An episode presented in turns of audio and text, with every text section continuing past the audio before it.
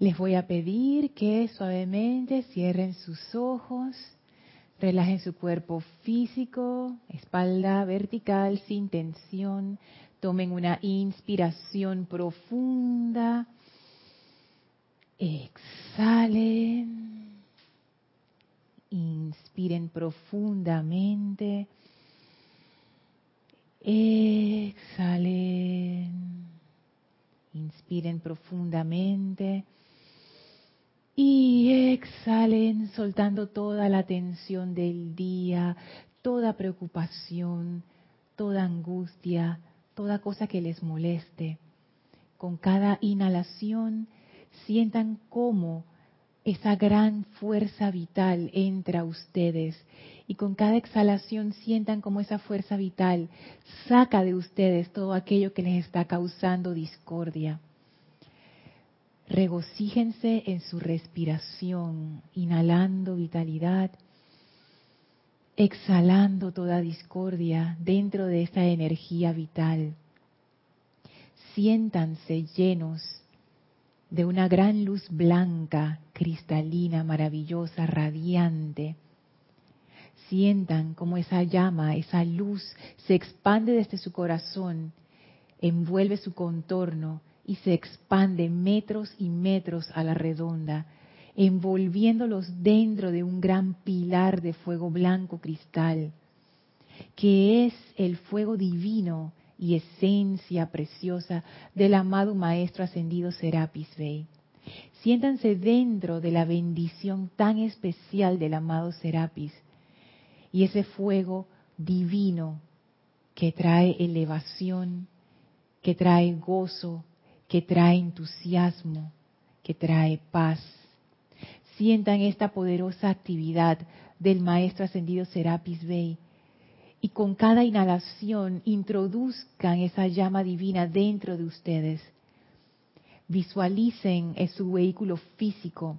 Con cada inhalación esa llama entra a plenitud y en la exhalación la llama saca toda discordia y la transmuta en luz utilicen su respiración para hacer esta purificación cíclica, inhalando la llama y llenándolos de vitalidad, exhalando la llama y la llama los purifica ahora y libera esa energía. Vamos ahora al vehículo etérico, inhalando esa llama blanca de pura luz y exhalando la llama que se lleva toda la discordia del vehículo etérico. Háganlo varias veces y sientan como cada ciclo trae más y más purificación, más y más liviandad, como transmutan todas esas apariencias, todas esas impresiones equivocadas de la ley, de la vida. Ahora lleven su atención al vehículo emocional. Inhalen esa poderosa llama de vida. Y al exhalar sientan como la llama saca de ustedes toda discordia e inarmonía. Háganlo varias veces hasta que su vehículo emocional se sienta pleno, feliz, liviano, lleno de vida. Inhalen profundamente esa llama dentro de su vehículo mental. Y ahora en la exhalación sientan como la llama saca de ese vehículo toda limitante, toda creencia discordante. Y con cada ciclo, con cada vez, visualicen y sientan cómo ese vehículo mental se va purificando, se va limpiando, se va elevando, hasta que se sientan llenos y plenos de esa luz maravillosa, hasta que se sientan livianos y permitan que esa llama de la ascensión ascienda la energía en sus mundos. Esa ascensión significa más luz, más perfección, más felicidad, más abundancia, más prosperidad, más liberación, más sabiduría, más amor, más protección. Sientan esa constante elevación de luz y ahora desde su corazón permitan que se expanda la llama de Dios en y a través de ustedes hasta que se sientan uno con esa presencia de vida. En este estado de conciencia maravilloso y feliz, visualicen cómo frente a ustedes los grandes serafines de Luxor abren un portal que nos conecta con el templo de la ascensión, avancen en conciencia a través de ese portal, entren a, a, través de las grandes puertas de ascensión y victoria, a esos jardines maravillosos, contemplen las grandes columnas que conforman el templo, suban las escalinatas, atraviesen el primer templo, atraviesen el segundo templo y entren al tercer templo y al final encontrarán en la pared la entrada al cuarto templo presionen el botón a su izquierda para abrir las puertas corredizas y entren a ese salón maravilloso, todo blanco, sin paredes, sin límites, en donde nos espera el amado Maestro ascendido Serapis Bey.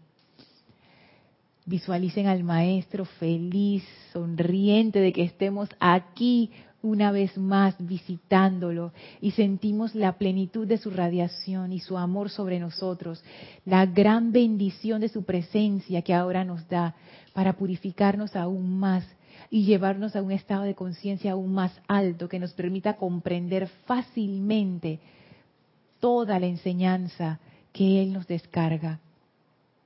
Con gran gratitud y amor y reverencia le damos las gracias y permanecemos en este estado gozoso mientras dura la clase. Tomen ahora una inspiración profunda. Exhalen y abran sus ojos. Bienvenidos a este su espacio, maestros de la energía y vibración. Bienvenida Yami, bienvenida Guiomar, Elma, gracias Isa por el servicio amoroso en cabina, chat y cámara. Gracias a todos ustedes que nos sintonizan por internet a través de Serapis Bay Radio, Serapis Bay Televisión, la magna presencia en mí. Reconoce, saluda y bendice a la presencia yo soy en todos y cada uno de ustedes. Yo soy aceptando, igualmente. Gracias por estar aquí, gracias por su presencia, gracias por estar conectados. Recuerden, estas clases son interactivas, se pueden comunicar con nosotros a través del chat Serapis Bay Radio por Skype. Si estás escuchando esta clase en diferido, o sea que hoy no es 24 de marzo de 2017, igual me puedes hacer llegar tu comentario, no importa tiempo y espacio. Igual me puedes preguntar a mi correo electrónico lorna.serapisbay.com. Les recuerdo que este domingo va a haber Serapis Movie y vamos a ver El Mercader de Venecia, que es una obra de William Shakespeare. Esa fue la primera obra que nosotros vimos con Jorge de Shakespeare. No sé si lo recuerdas, el mío o Isa. La primera vez que Jorge nos introdujo, Jorge es el, eh, anterior director de este grupo, que ya desencarnó, pero su impulso todavía sigue con nosotros y por eso es que vamos a ver de nuevo esa obra que es maravillosa. Jorge abrió la puerta de lo que eran las obras de Shakespeare.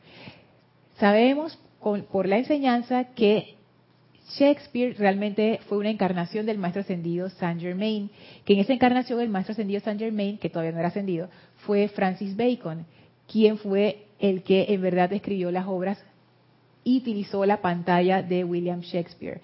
Si ustedes buscan en internet, eso es sujeto de debate, ese tema. Hay gente que dice, no, fue William Shakespeare, el tipo que vivía en Avon upon Stratford, allá en Inglaterra. Otros dicen, no, fue fulano de tal que era parte de la nobleza. Otros dicen que fue Francis Bacon. la gente todavía discute eso.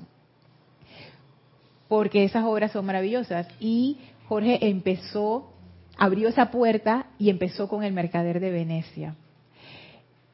Y ahí fue que quedamos adictos. Y por los próximos dos años y pico nos vimos todas, todas las obras de Shakespeare. Así es que este domingo vamos a volver a ver El Mercader de Venecia.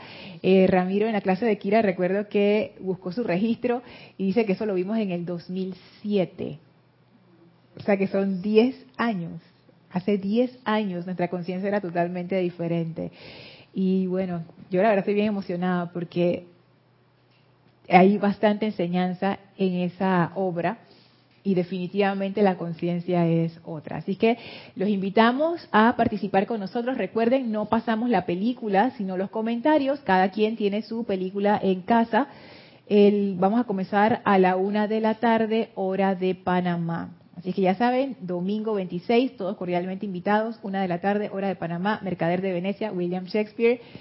Va a estar súper. Así es que no se lo pierdan. Bueno, la clase de hoy es una continuación de todas las otras clases, como siempre. Eh, seguimos explorando el tema de la mente humana. La razón por la que le seguimos explorando es porque la hipótesis que manejo en este momento y que veo que ustedes en cierta manera también comparten es como tratar de identificar dónde está dónde está enfocada la separatividad. Si bien es cierto que todos nuestros cuerpos requieren más purificación y que uno pudiera decir que esa falta de pureza en cada uno de nuestros vehículos físico, etérico, mental y emocional conforma la separatividad, me parece que está más enfocada en este elemento que el maestro ascendido Kusumi llama la mente humana. El maestro ascendido Kusumi dice que todos los seres humanos tenemos mente y la mente es un mecanismo más de, nuestros vehículos para captar las ideas divinas y traerlas a la manifestación pero que la mente humana, y él hace una distinción entre mente y mente humana, la mente humana es un conglomerado de ideas, creencias, etcétera, que se fue almacenando allí, porque nosotros invertimos nuestra actividad natural. ¿Y qué significa eso? Que en vez de nosotros funcionar de adentro hacia afuera, o sea, nosotros desde nuestra presencia creamos hacia afuera, lo que ocurrió fue que empezamos a absorber de afuera hacia adentro. Entonces, afuera nos empezó a decir cómo comportarnos adentro. Entonces, lo tenemos todo al revés. Y esa inversión causó una acumulación dentro de la mente que se llama la mente humana. Nuestro sentido de identidad, esa persona que nosotros pensamos que somos y que es tan real para nosotros, lo es para mí de seguro, dice el maestro que es parte de esa acumulación. O sea, en realidad no tiene ningún tipo de sustancia. Y es muy interesante que la palabra en español que nosotros usamos para designar eso, personalidad, mi persona, realmente viene del griego que significaba esas máscaras que utilizaban los actores en Grecia para hacer sus obras.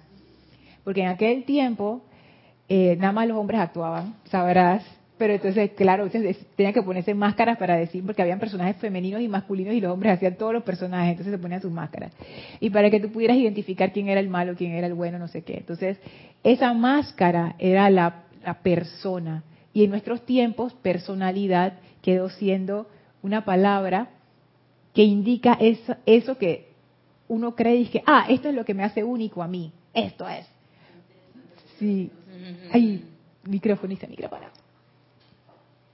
Digo que qué interesante porque justamente es lo que no somos y con lo que nos identificamos, nos creemos el papel de, por ejemplo, en mi caso, oh, Jelly Allen, la médico veterinario, hija de fulanito de tal, propietaria de los perros tales, y nada de eso se puede decir que es real, no es la esencia. Me gustó cómo lo dijiste, nos identificamos con lo que no somos. Es que justo esa es la cuestión, nos identificamos con lo que no somos. Nos identificamos con la máscara, Elmi con lo que pensamos que somos. Y ese tema yo le estoy dando bastante vuelta porque de buenas a primeras uno lo escucha. Y si uno ya ha estado en la enseñanza, en, esta enseñanza, o también en cualquier otra enseñanza, o incluso en enseñanzas populares de autoayuda y psicología popular y eso, uno lo tiende a aceptar bastante bien, como que, ah, sí, pero eso es solamente la superficie. Porque cuando uno empieza realmente a meterse en la profundidad, es bien disruptivo, es muy disruptivo. Porque nosotros estamos tan apegados a nuestra personalidad, voy a hablar en primera persona, yo estoy tan apegada a mi personalidad que yo no concibo mi vida fuera de ella, porque mi personalidad es lo que me da mi posición en el mundo. Te da tu seguridad.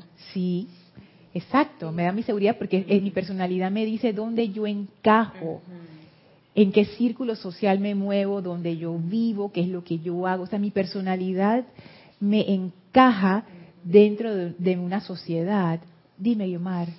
Que bueno, eso encaja dentro de lo que es al quitar todas esas máscaras que deberían caer, pero también cae dentro de la psicología en lo que llamamos autenticidad. O sea, para que una persona sea auténtica tiene que quitarse todas esas máscaras, si no nunca nunca será auténtica, nunca será ella misma. Y esa es la parte que a lo mejor la mayoría de los humanos mm, no queremos o no mostramos.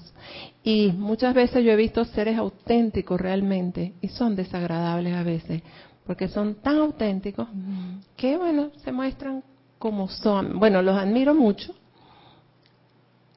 pero también los critico porque digo, conchale, o sea, hasta dónde... Dame un ejemplo, si se puede. no, no, yo he visto seres humanos que son por ejemplo, ordinarios, por decirte, Y son ordinarios y son auténticos porque son así y no les importa. Por ponerte un ejemplo. Ordinario te refieres a que ajá, rudos. Rudo. Entonces, y son así, son auténticos, esa es su esencia. Entonces, mm, se quitó las máscaras, todas, muchas veces. Entonces, lo que queda a veces no gusta, porque hay convencionalismos sociales, hay una serie de normas, hay una serie de cosas que te indican que debe haber un comportamiento social y muchas veces esas máscaras implica eso también. O sea, hasta donde tú finges, hasta donde tú eres tú, hasta donde... No sé si me, explico. Entonces, esa esencia de ese ser eh, implica eso también. O sea, no sé si has visto, pero eso es un punto muy interesante porque las máscaras en nuestra sociedad actual nos ayudan de cierta manera a llevarnos bien los unos con otros sin matarnos. Porque la máscara, tu máscara te permite eh, lidiar con ciertas cosas que si uno quizás no tuviera la máscara, uno mete puñete, muerde oreja y hace de todo tipo de cosas. Ahora yo me pregunto si realmente esos comportamientos discordantes son el verdadero ser auténtico. Y digo, me lo pregunto porque la, ¿cuál es la respuesta clásica, maestro ascendida, de, de, la enseñanza? No, porque tú sabes, la llama al corazón y todo está bueno y todo es bien y todo es luz, no sé qué. Sin embargo, puede ser que un comportamiento que está en ley no sea agradable en algún momento para un grupo de personas. Entonces, no me atrevería a calificarlo con base en el efecto de ese comportamiento. Así es que ese punto de Omar está muy bueno. Y vamos a dejarlo allí como en, como para irlo viendo poco a poco e ir deduciendo dónde está esa autenticidad y qué es. Porque sabes que ese es uno de los meollos del asunto del cuarto rayo. Cada rayo tiene su conjunto de características la honestidad, que pudiéramos amarrarla a la autenticidad, es una de las cualidades del cuarto rayo. ¿Cómo uno llega? Y eso yo me lo estaba preguntando, ¿cómo tú llegas a ese punto donde tú realmente eres tú? Porque a veces uno piensa que uno está siendo uno, pero no. No lo es. No lo es, porque hay capas y capas y capas. Entonces, ¿cómo llegar a ese punto? Y la expresión de esa honestidad. Imagínense, e incluso el mismo maestro ascendido Serapis Bey en la enseñanza dice que él, para algunas personas, él le causa desagrado. Por, por cuestiones que vienen de otras encarnaciones en donde el maestro fue severo con ellos o les dio una instrucción, a la gente no le gustó y ya lo categorizó, lo que habíamos visto en la clase anterior, juicio, condenación y crítica. Entonces, en ese caso, cómo se maneja ese tema de la autenticidad. Me parece un punto bien interesante y pienso que lo pudiéramos ir desarrollando en, clase. Dime, Isa. Es que pensando en eso de la autenticidad, se me, me acordé de un personaje bien conocido, creo que por todos, que era eh, Mandela. En su sociedad o en su país, en un momento dado, cuando él quiso, y nadie sabía su motivación y qué era lo que quería hacer, pero siento que por su mismo eh, círculo social en un momento dado fue criticado por el hecho de que, oye, ¿cómo va a estar apoyando este equipo? Y no sé qué, que esos blancos vamos a, qué sé yo, hacer que sufran y que paguen por lo que nos hicieron. Y su motivo era en un momento dado alcanzar esa, por así decirlo, hermandad o unión mm. en su país entre la raza negra y los blancos. Entonces, yo creo que tiene que, que juega un papel importante también la motivación de ese ser auténtico. Gracias, Isa. Tú sabes que eso puede ser, ¿eh? Porque, sí, yo también pienso que la motivación tiene mucho que ver. Sí. Entonces, eso está interesante. Eh, y, estoy segura que lo estoy tejiendo ahora mismo dentro de los éteres de la clase para que siga saliendo. Porque eso es, es un aspecto de la ley, del cuarto rayo que a mí me interesa mucho precisamente porque yo, como todos ustedes, también estoy en ese descubrimiento de expresarme auténticamente. Entonces yo también quiero saber no solamente cómo uno llega a esa autenticidad, sino cómo expresar esa autenticidad sin generar discordia o eso es parte del paquete o cómo es. Dime, Elmi. La, forma que estaba, la, la, experiencia que está hablando Isa sobre la película de Mandela, lo que yo vi en él, que él quería hacer sentir que todos eran igual.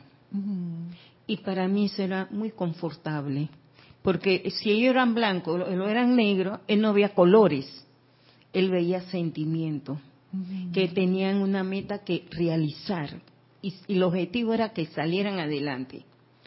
Pero mira lo importante, Lorna, no vio diferencia de categoría, si eran blancos o eran negros, no vio. Él vio el Cristo, el ser interno, que todo era una unidad. Y eso es importante, Lorna. Por eso que no hay la separatividad entre la presencia y la parte física. Y fíjate, eso lo vio Mandela porque él pasó su proceso de purificación de 27 años metido en una prisión, siendo molestado y torturado por gente blanca. Y él tenía todo un bagaje de la personalidad, de qué es ser una persona de raza negra en Sudáfrica porque pónganse a ver, eso es parte también de la personalidad.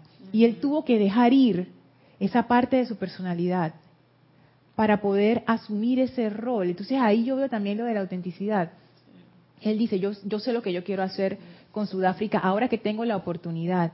Pero imagínate, Elma, toda la gente que estaba esperando venganza, o vamos a ponerlos en la mejor motivación, estaba esperando justicia de sus familiares desaparecidos, torturados, maltratados, abusados, y que ahora venga este señor que pensamos que va a poner el, eh, tú sabes, el orden y la cuestión y me diga que no, vamos a perdonar a todo el mundo. ¿Tú te imaginas traición? Yo estaba apoyándote por 27 años y ahora tú vas a salir y me vas a decir que ahora tú vas a perdonar a todo el mundo y que todos somos iguales, pero es que no todos somos iguales. ¿Y qué pasó con? Esas son las historias nacionales que crean karma, y que siguen generando karma después de cientos de años. Nada más mire América, no acaba, Latinoamérica no acabamos de salir del trauma ese de la conquista y, la cuestión y que los gringos que nos hicieron que no sé qué. Y esas son cosas que pesan en mi conciencia como latinoamericana también.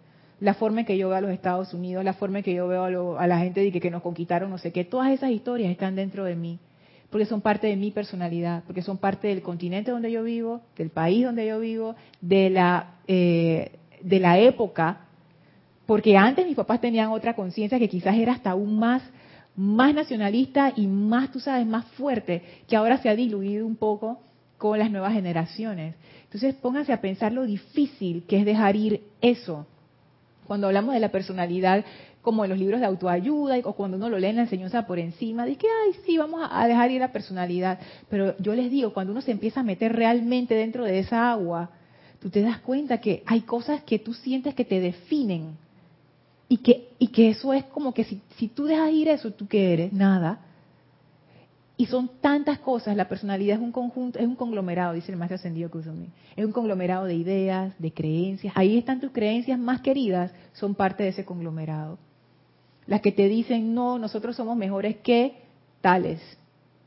Y también las que te dicen, nosotros somos menos que tales es donde tú te ubicas. es, algo, decía el maestro ascendido de Kusumi, eso me llamó tanto la atención, se ha convertido, dice la mente humana, en el poder motivador de la mayoría, gran mayoría de, de, los seres humanos.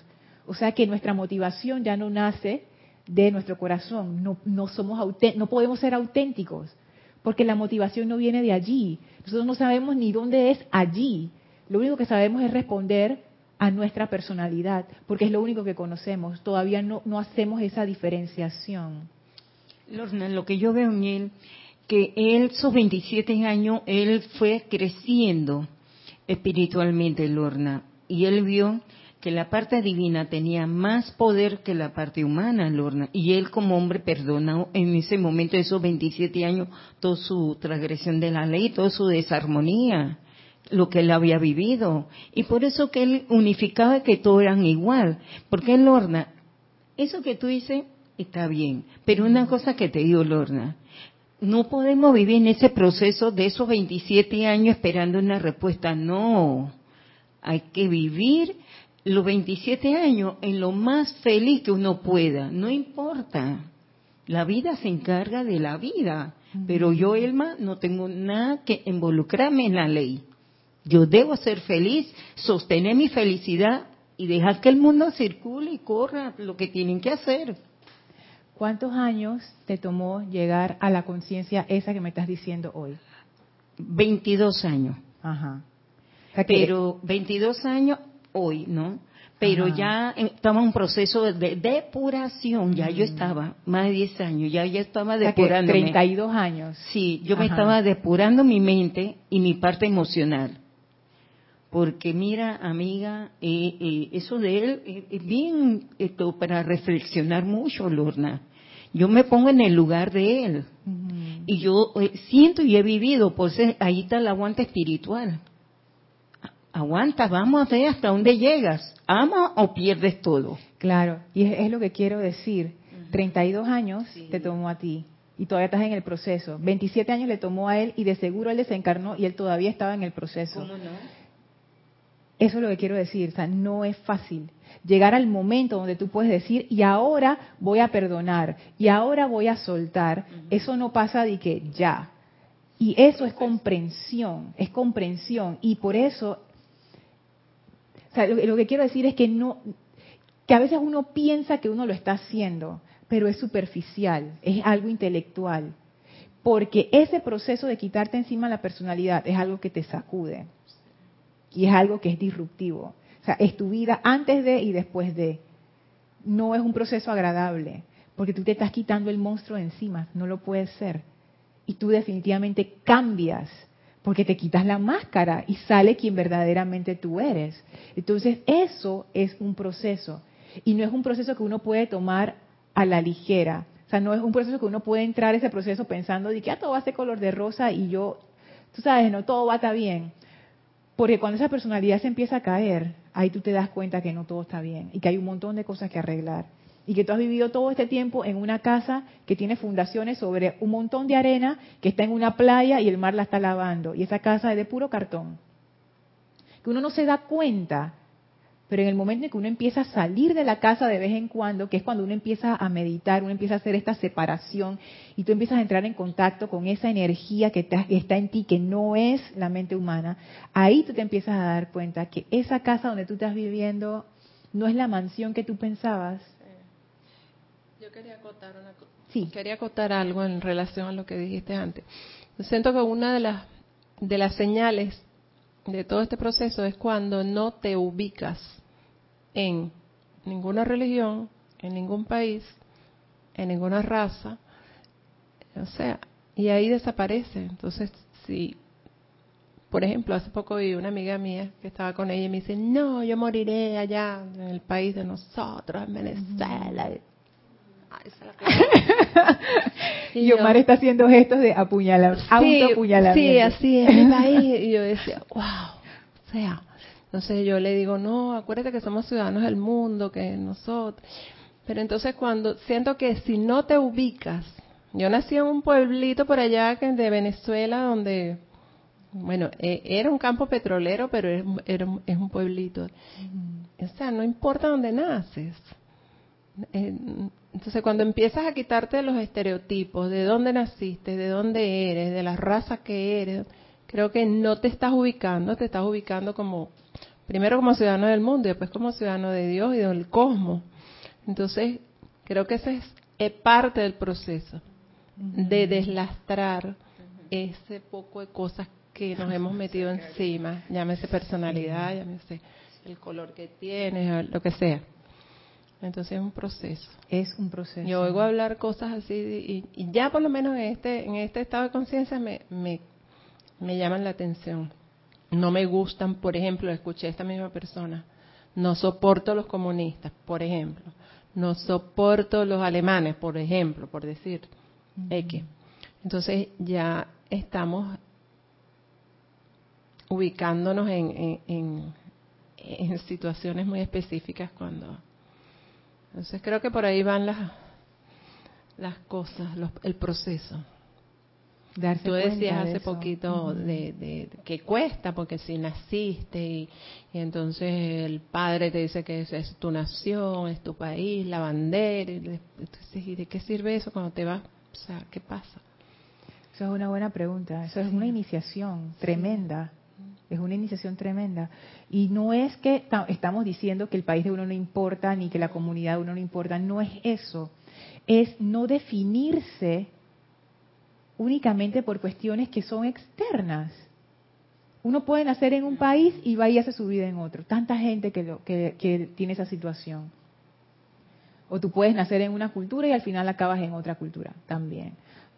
Yo creo, yo creo que ahí la cuestión es la identificación. Cuando tú te identificas tanto con tu máscara que tú no puedes vivir sin la máscara y todos estamos en esa situación ahora mismo. Aunque pensemos que no, sí estamos. Y los maestros nos los dicen, o sea, no lo importante siento yo es no autoengañarse y pensar que de alguna manera uno está fuera de la masa y dice que no, yo estoy purificada y tú sabes. Porque no lo estamos, porque esa personalidad está bien metida, está bien, bien metida. Como yo, yo sé por lo menos en mí que está bien metida, yo me doy cuenta por mi rigidez en algunas cosas. Ahora, no quiere decir que es condescendencia con lo que lo, con lo que yo considero que está incorrecto. O sea, no es que ahora uno es permisivo y tú sabes, no, no me refiero a eso. Sino ponte, voy, voy a hacer, voy a hacer el ejemplo de Guiomar, que la persona dice no me gustan los comunistas, por ejemplo. Ponte que yo escucho eso de alguien y yo de una vez quedo así como y que, ¿qué le pasó? ¿Por qué ella dice eso? Pues si todos somos hermanos, pero ¿qué le pasa? Pero no solo eso, sino que, o sea, los comunistas cuántas, cuántos no son y cuántas diferencias no hay. Habrá algunos que son insoportables, pero que son unos señores. Por eso digo, mi reacción a eso es una reacción de rigidez. Porque está yendo en contra de algo que, que, que yo no creo. Oye, si no le gustan los comunistas, pues no le gustan, pues ya. Y a mí ni me gustan ni no me gustan, me da igual. Porque yo no nací en ese contexto ni en ese tiempo, yo nací en otra época, donde yo tengo otras cosas que a mí sí me, tú sabes, me, me exacerban, pero esa no. Entonces ahí yo veo por la rigidez con que yo reacciono ante ciertas situaciones, yo me doy cuenta, yo estoy súper pegada con, con mi personalidad. ¿Tú quieres decir algo, Yami? Sí, espérate, micrófono, ¿qué número dice? Siete. Dios te bendice, Lorna. Dios te bendice, Yami. Sí, en cuanto a esto de la época que uno ha vivido, mi, vamos a decir la época de mi mamá y la época de repente esta, la, de la situación que vivió Panamá y todas estas Ajá. cosas. Y de repente yo veo la juventud de ahora y yo veo que de repente se, se celebra cosas aquí a nivel de izquierda nacional, 20 de diciembre, cosas así. Pues. Y yo veo que no hay, o sea, la juventud no lo, no lo ve como lo miran las personas que lo vivieron. Así es. Entonces, pero en sí, ellos, yo siento de repente, ahí, esto ya pasado exactamente por ahí por el área de la universidad y hay un letrero que ni perdón ni olvido, o sea, son cosas que yo llamo Violeta eso, entonces son cosas que van, ¿no? Entonces, ¿qué le puedes decir a la juventud si la juventud en realidad, la que está actualmente? Va a Así decir, es. ah, no, y, o el, eh, de repente la persona que, bueno, pues, eh, me puso en esa condición esa, ese tiempo, y, o sea, yo en realidad, yo me puse, pero yo dije, está en una condición que en realidad la persona está su salud pues, y de repente la gente comenzó en, la, en las, redes comu- los redes sociales. sociales los medios de comunicación a calificar estas cosas. Y o sea yo por lo menos tal vez viví un pedacito de eso de eso en un tiempo y lo viví pero en realidad yo me quedé dije pero si ya el señor o sea son cosas para qué mencionar si no hay perdón y, o sea son cosas que le vas metiendo como a la juventud pero ellos a veces van a decir que y eso a mí que me, que me Así es.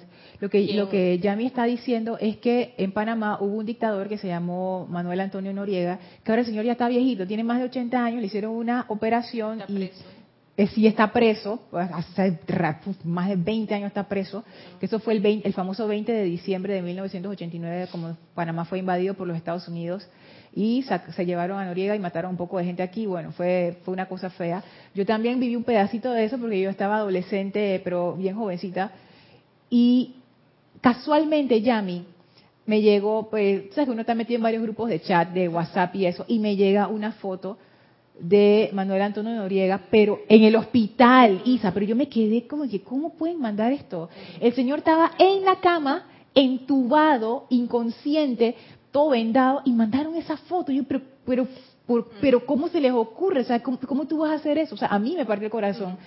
Pero claro, eso es lo que tú decías, Yami. A mí me partió el corazón. Pero mándaselo a una de esas personas que sufrió la dictadura para que tú veas. Bien hecho, me alegro que te así. Entonces, porque eso, por eso está pasando ahora mismo. Eso que tú decías, que tú veías, eh, que decir que ni perdón ni olvido, hay mucha gente que todavía dice eso, que a ellos les pegó duro la cuestión de la dictadura, bueno, la dictadura, pero a, a mí no. Sea, mis papás sí pelearon eso, pero como todos los panameños, pero digamos que yo estaba como en la colita de eso y, y entonces son esas cosas que definen, definen tu personalidad. Qué difícil es perdonar cuando tú tienes toda una historia detrás de por qué tú no puedes perdonar eso. Y lo estoy diciendo no livianamente, porque yo también tengo mis historias y mis justificaciones de por qué yo no puedo perdonar tal o cual cosa que me ha sucedido. Entonces no, no lo digo como desde ese punto de vista de que, ay, moral, no. Dice que, ay, los maestros dicen que hay que perdonar y entonces todos perdonemos porque no sé qué. Hasta que te pasa una cosa y tú dices, ah, perdona ahora, pues. Porque es muy fácil hablar de eso cuando no te ha pasado nada, pero cuando a ti te ha, te ha trabado la cuestión, entonces ahí hablemos de perdón. Y ahí démonos cuenta de lo duro que es la personalidad y de lo aferrado que nosotros estamos a la personalidad. No la personalidad a nosotros, nosotros a la personalidad. Que al final, dice el maestro ascendido Kusumi, eso es un conglomerado que, que al final no es, no es ni nada, no, no tiene ninguna sustancia. Pero nuestra identidad tiene su base allí. Entonces yo veo que si nosotros queremos hacer esa, ese tránsito, una de las primeras cosas que necesitamos comprender es que nosotros no somos eso. Yo le estaba dando vueltas, ya, pero ¿cómo uno, cómo uno hace eso? Ponte, si yo, si yo soy un pez y yo nado en el mar, ¿cómo yo sé lo que no es mar? Si yo siempre estoy en el mar, ¿cómo me doy cuenta? Y la única forma, pienso yo, bueno, yo no sé si es la única, pero una forma es que el pez vaya y saque su cabecita. Saque la cabecita del mar y diga, oh, hay todo un mundo allá afuera. Y siento que eso es lo que hacemos cuando meditamos. Cuando hacemos ese contacto hacia adentro, esa, esa contemplación interna, ese es el momento en donde uno saca la cabecita y dice, oh, mira, hay algo más. Me atrevo a decir a riesgo de equivocarme, pero me atrevo a decir que eso es clave.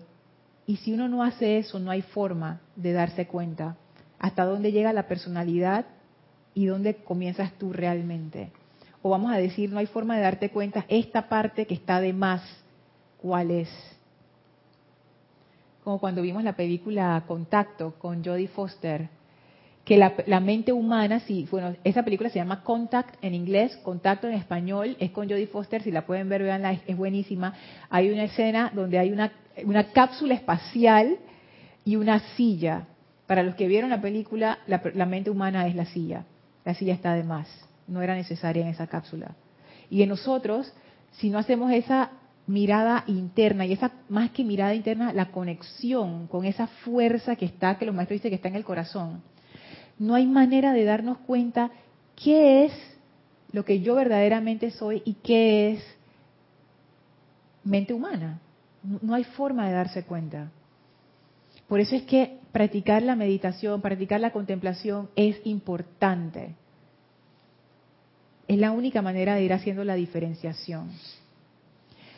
Y una vez que uno empieza a hacer eso, entonces uno puede utilizar otras herramientas que también te ayudan hacer la diferenciación. Aquí yo tengo una lista que vimos en la clase anterior, una lista de cosas que te ayudan a reconocer cuando estás en la mente humana. Y en la clase anterior vimos juicio, condenación y crítica. La lista continúa y sigue diciendo así, fantasías sobre situaciones, comparación, competencia, culpa, autolástima, odio, queja. Que cuando uno entra en alguna de estas, ya uno sabe que estás en mente humana. Yo practiqué eso bastante esta semana y me di cuenta que la mayoría del tiempo, que el 99% de las veces, estoy en mente humana. Y es increíble, porque cuando uno realmente empieza a verse, porque hay varios niveles de autoobservación y uno siempre puede hilar más fino. yo me doy cuenta que cuánto esa mente humana utiliza mis procesos de pensamiento y sentimiento. Bastante, bastante. Por ejemplo, fantasías sobre situaciones. ¿Qué quiere decir eso? Todas las cosas que uno se imagina, todas estas interacciones que uno tiene dentro de su cabeza con todos estos personajes que son parte de nuestras vidas, que realmente son imaginaciones, o sea, son parte de la fantasía de, nuestras mentes. Por ejemplo, les ha no sé si les habrá pasado, probablemente sí, que ustedes tienen que ir a hacer una diligencia y antes de salir de su casa hacer la diligencia, ya ustedes están pensando que el tráfico está horrible, que no voy a conseguir espacio en el metrobús, que cuando llegue no va a haber estacionamiento, que cuando llegue la señora me va a atender mal. Y ya tú imaginaste que hay una señora y ya tú imaginaste que te va a tratar mal. Y ya te imaginaste que te vas a quedar ahí toda la mañana porque de seguro no tienen lo que voy a estar buscando. Eso son fantasías porque nada de eso ha ocurrido. Nada de eso ha ocurrido. Vas a hablar con tu jefe porque tienes que presentar una situación difícil seguro que voy a llegar y me va a decir no sé qué y ahora no sé qué. Nada de eso ha ocurrido. A veces es con relación a cosas que ya ocurrieron, cuestiones del pasado, que uno todavía sigue reviviendo eso, pero eso ya no está pasando. Ya eso pasó. Y sin embargo uno sigue repitiendo las mismas voces, las mismas cosas. Y fíjense que incluso me di cuenta que uno tiene dentro de su cabeza voces críticas que te autocritican sobre lo que uno hace. Yo me acuerdo cuando yo estaba adolescente que esa voz crítica que siempre estaba como sobre mí, que son unas cosas extrañas, y yo sé que no soy solo yo, porque eso yo lo he leído en varios libros de psicología, y mucha gente se queja de eso, esa, esa voz crítica que te habla a ti mismo y que eres tú mismo. Esa voz crítica tenía la voz de mi mamá porque esas voces asumen las voces de gente en nuestras vidas. Y esa voz tenía la voz de mi mamá. ¿Tú sabes, Yami, cuándo esa voz se fue?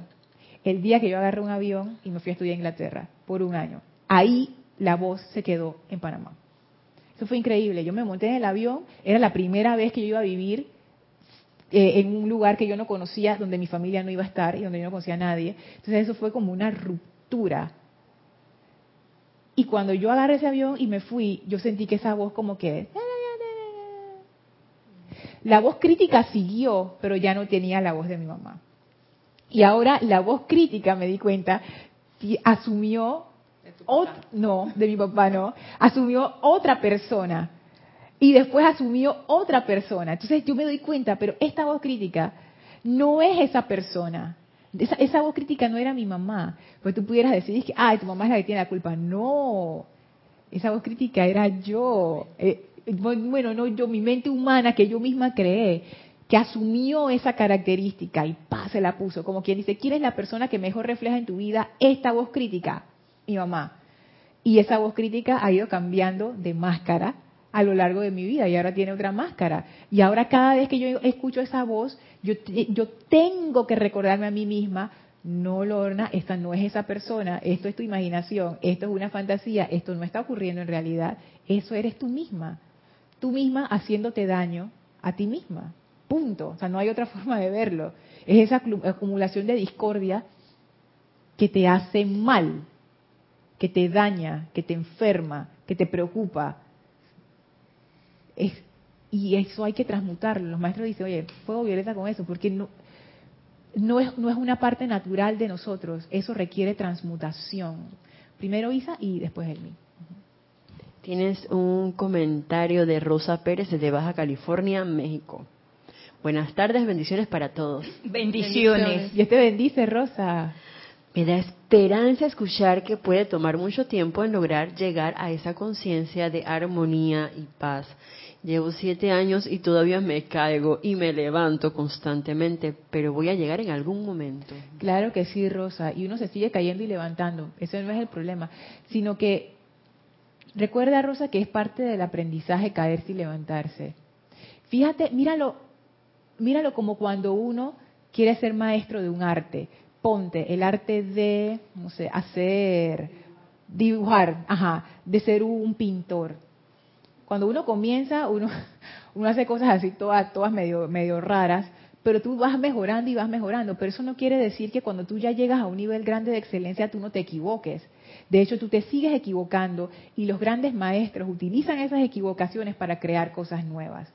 Yo también lo he visto en la música. Hay veces que uno está tocando un instrumento, uno mete la pata, pero esa metida de pata, entre comillas, tú la puedes utilizar para hacer una nueva variación dentro de la música. Entonces, realmente, nosotros lo vemos como errores, pero en realidad eso es parte del proceso de crecimiento. Y tú lo que vas a experimentar es menos oscilación, como que al inicio te caes, te levantas, te caes, te levantas, te caes, te levantas, te caes, te levantas, te caes, te levantas, te caes, te levantas. O sea, cada vez son más espaciadas y cada vez te levantas más rápido. Pero es parte del proceso, o sea, no hay por qué escandalizarse de eso. Todo el mundo está aprendiendo. Sí, esa voz crítica es la que va creando inseguridad a la personalidad. No, en la personalidad, es, mira, ajá, la personalidad le crea inseguridad a la personalidad. Exacto, Elma, eso mismo. Le va, creando, Sí, le va creando inseguridad. Entonces viene la duda, el temor. Y voy a quedar bien, y cómo me va a quedar, y qué van a decir, y qué es lo que voy a hacer. No, ya eso está cuestionándose, uno ya uno va desechando eso. Ahí el punto es que uno necesita darse cuenta, porque hay veces que uno no se da cuenta de esta voz crítica. Si uno no está acostumbrado a autoobservarse, tú no te das cuenta que ese montón de ruido y de voces existen dentro de ti, no te das cuenta. Cuando uno comienza a mirar para adentro y uno se da cuenta, entonces ahí uno dice, uy, yo, yo tengo que poner un control a esto porque si no... Pero me gustó lo que dijiste, Eli, porque me doy cuenta que es cierto. Estas voces de la personalidad generan inseguridad a quién? A la personalidad. Porque como es un conglomerado, es un desorden de cosas tiradas allí, son diferentes partes, todas contra ellas mismas. Y ahí donde tú demuestras la seguridad, la personalidad, que no es lo que yo quiero, esa personalidad, es lo que yo decido hacer. Que es tu verdadero ser. ser. Y no, no me meto en pensar qué va a pasar con lo demás. Lo hice y ya. Quedó bien, bien, si no también. ¿Sabes que eso es una cosa que yo estaba eh, reflexionando acerca de actuar desde el corazón? Esa es otra cosa que yo le estoy dando vuelta que está relacionado con la autenticidad. Y todavía no lo tengo suficientemente maduro, por eso no lo he traído, pero lo he estado viendo y lo he estado así como practicando. Y tú sabes que empecé a descubrir mí algo que lo que tú acabas de decir, que cuando tú actúas desde el corazón, tú actúas. No hay esa inseguridad y que si pasa, si no pasa, tú sientes el llamado, sientes la intuición y lo haces. Y puede ser que lo que tú hagas funcione bien, puede ser que lo que tú hagas no dio la talla, o sea, no llegó, pero bueno, no llegó pues. Entonces tiene que tener una experiencia. Es una experiencia.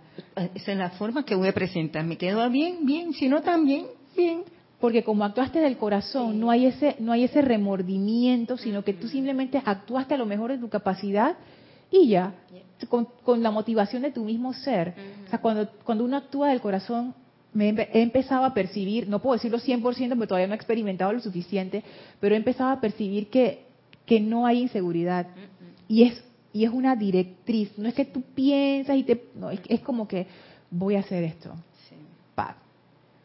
Cuando es más de la cabeza, es, otra cosa.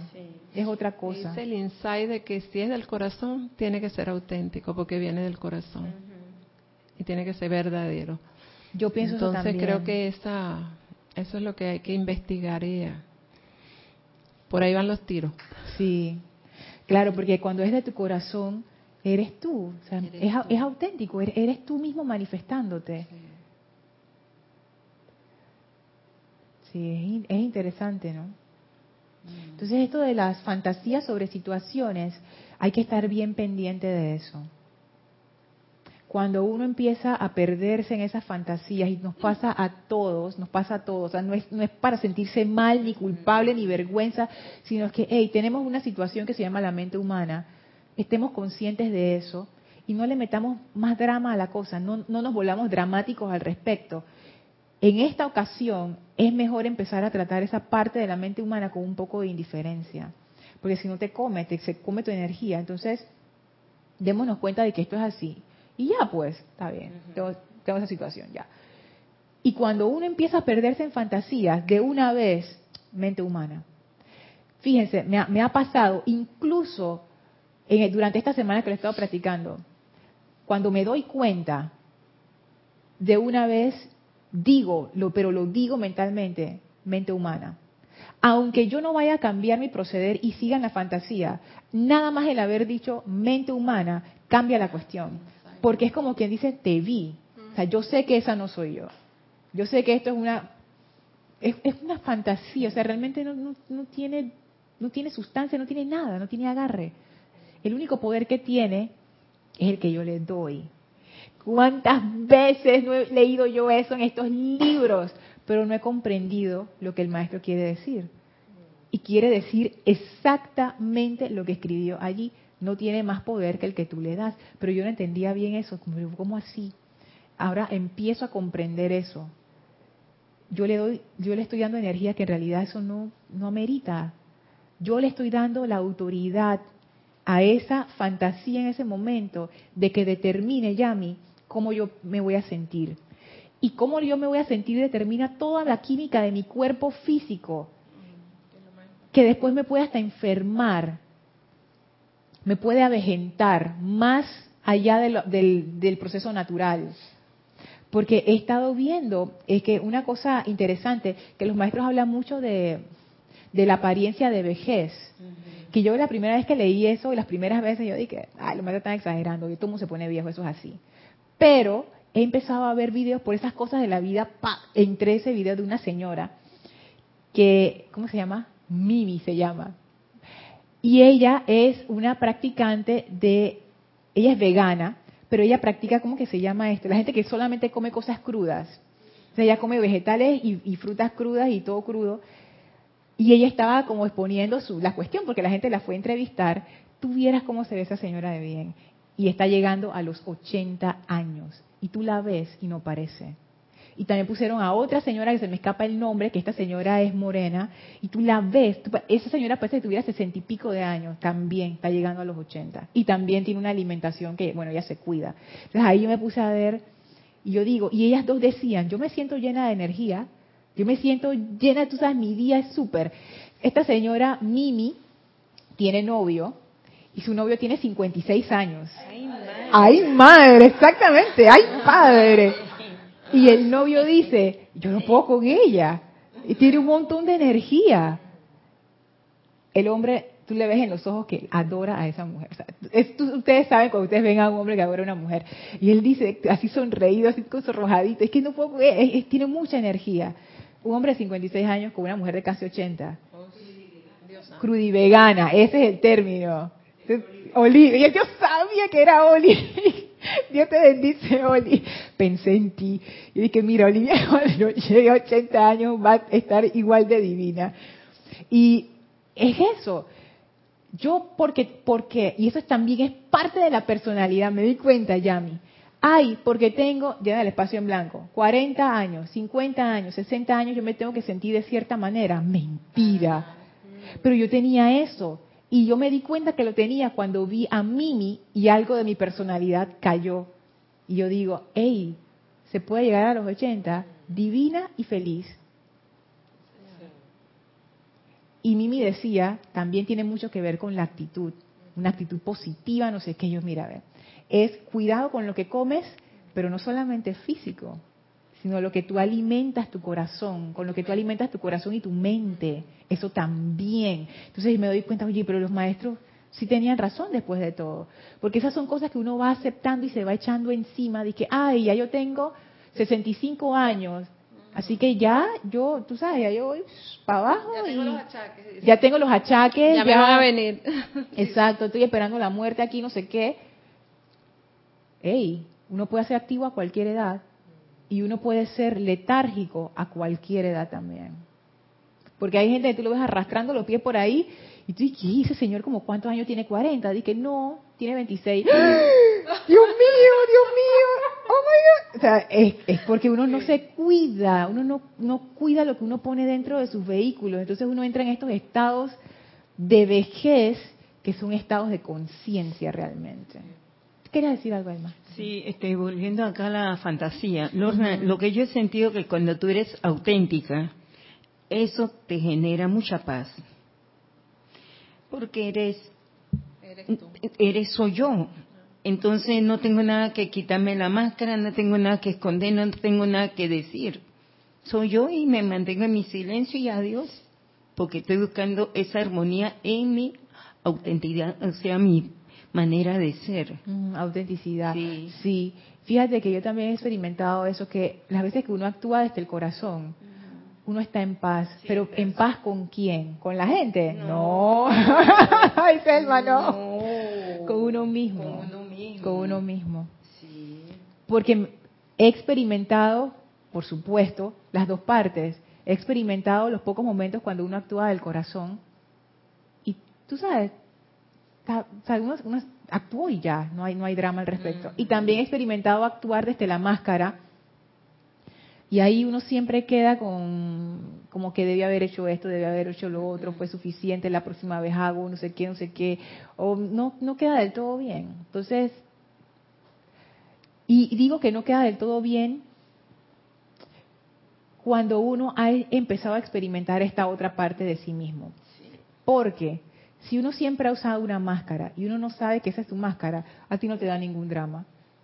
Ahí entonces es, yo soy así y ya, pero tú no te das cuenta que ese yo soy así es la máscara, ese no eres tú, esa es tu máscara. Pero como tú no has tenido ese contraste, tú no has visto la otra parte que sí eres tú, para ti eso no existe. Tú eres el pez dentro del mar y esto que aquí no hay ningún mar. Mira, yo estoy viviendo aquí y no hay no hay otra cosa. El problema cuál es cuando tú eres el pez que saca la cabecita, ya desastre.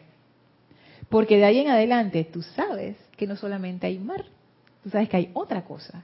Y cuando tú sabes que hay otra cosa, ya el mundo jamás será igual para ti. Y ahí es donde uno empieza a experimentar la dualidad. Cuando uno ya llegue a la total unicidad, ya ahí tú no vas a experimentar ninguna dualidad. O si tú estás en el polo opuesto de la completa identificación con la personalidad, tú no vas a experimentar ninguna dualidad si tú eres así, punto. La cosa es en lo que estamos en el medio, la cosa es lo que estamos haciendo el tránsito. Ahí es donde empieza esta cuestión.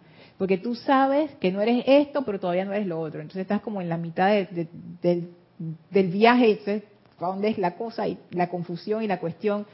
Y bueno, dice el maestro ascendido Kuzumi, cuando uno empieza a experimentar esto, este es el punto más álgido del sendero. Cuando tú empiezas a darte cuenta que hay, que él, él- él le llama la voz del silencio, que es la voz de la presencia yo soy, la queda voz interior. Cuando dice, cuando tú empiezas a entrar en contacto con la queda voz interior, prepárate que viene la cosa, porque ahí es donde tú empiezas a descubrir quién eres tú y por ende que no eres tú. Y ahí empieza lo que los maestros llaman también el Armagedón, que es quitarte la máscara y dejarla ir. Entonces, cuando uno ha empezado a hacer esa diferenciación interna, este ejercicio de cuando de ver, de, de nombrar o de, o de pillar a la mente humana es bueno. Cada vez que yo estoy enjuiciando, condenando, criticando, díganlo, mente humana, ya tú sabes, eso, eso es mente humana operando ahí. Cada vez que yo me pierdo en las fantasías sobre situaciones, mente humana, ya, y ya eso hace una separación. Parece una cosa bien tonta, pero funciona. Es, es- eso te ayuda a separarte y a decir, no, esto es mente humana, llama a Violeta contigo, no, no me voy por ese camino. Voy, voy por otra ruta, por ese no voy. Y la mente humana es insistente, obviamente, y ella va a seguir insistiendo y tú vas a seguir experimentando esto. Y es igual que en la meditación. Cada vez que te das cuenta que te fuiste, regresa. Cada vez que te, te fuiste, regresa. Cada vez que estás fantaseando con algo, regresa. Cada vez que estás criticando, regresa. Eventualmente, Rosa, de Baja California, tú vas a ganar. La mente humana no va a poder contigo. Al inicio pareciera que sí, pero no. Porque cuanto más tú lo haces, tanto más poder tú le quitas.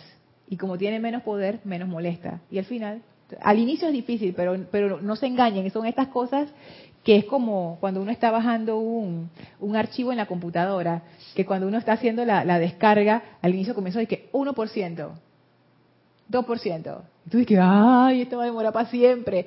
3%. Después cuando llega al 20%, dice, 80%, 90%, 100, ya se bajó.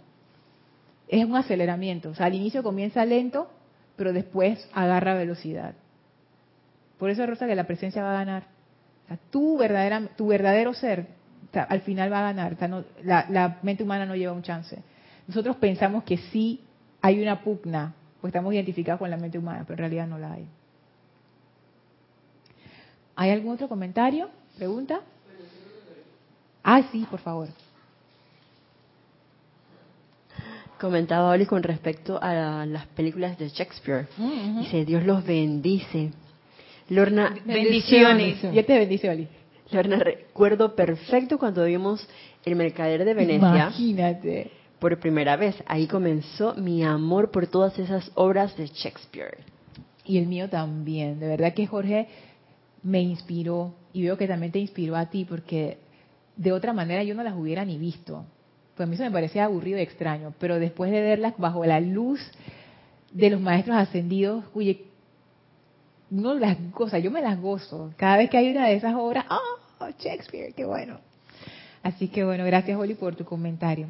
Bueno, vamos a cerrar la clase aquí. Les voy a pedir que cierren sus ojos y lleven su conciencia donde el maestro ascendido Serapis Bey. Visualícenlo frente a ustedes, sonriente, radiante. Y visualicen cómo el maestro ahora carga, carga, carga en ustedes su poderosa luz ascensional radiante y descarga el pleno poder de la llama violeta transmutadora sobre su mente humana. Visualicen al maestro ascendido Serapis Bey haciendo esta operación de luz en ustedes, transmutando completamente toda esa mente humana y reemplazándolo por la conciencia de la presencia de Dios yo soy en ustedes. Visualicen esto teniendo lugar ahora como un regalo de amor del Maestro Ascendido Serapis Bey.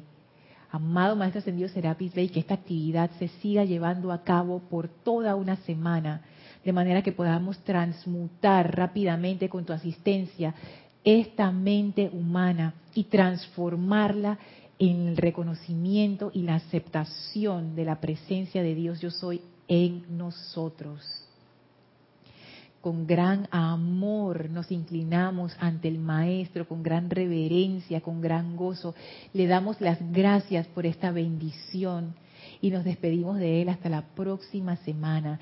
Y ahora nos retiramos del cuarto templo, nos retiramos del tercer templo, nos retiramos del segundo templo, nos retiramos del primer templo, descendemos las escalinatas, atravesamos el jardín, salimos por las grandes puertas del templo de la ascensión y atravesamos el portal que es sostenido por los serafines entramos en conciencia en nuestro vehículo físico y le damos las gracias a los serafines por haber sostenido este portal abierto y los bendecimos mientras vemos que se alejan y aprovechamos para expandir esa radiación de ascensión y de amor a todo nuestro alrededor. Tomen ahora una inspiración profunda, exhalen y abran sus ojos. Muchísimas gracias por habernos acompañado en esta clase. Recuerden, este domingo 26 a la una de la tarde, hora de Panamá, Serapis Movie. Vamos a ver El Mercader de Venecia, obra de William Shakespeare. No se la pierdan, están todos invitados. Gracias a todos por su presencia y su participación. Yo soy Lorna Sánchez. Esto fue Maestros de la Energía y Vibración. Deseo para todos ustedes mil bendiciones.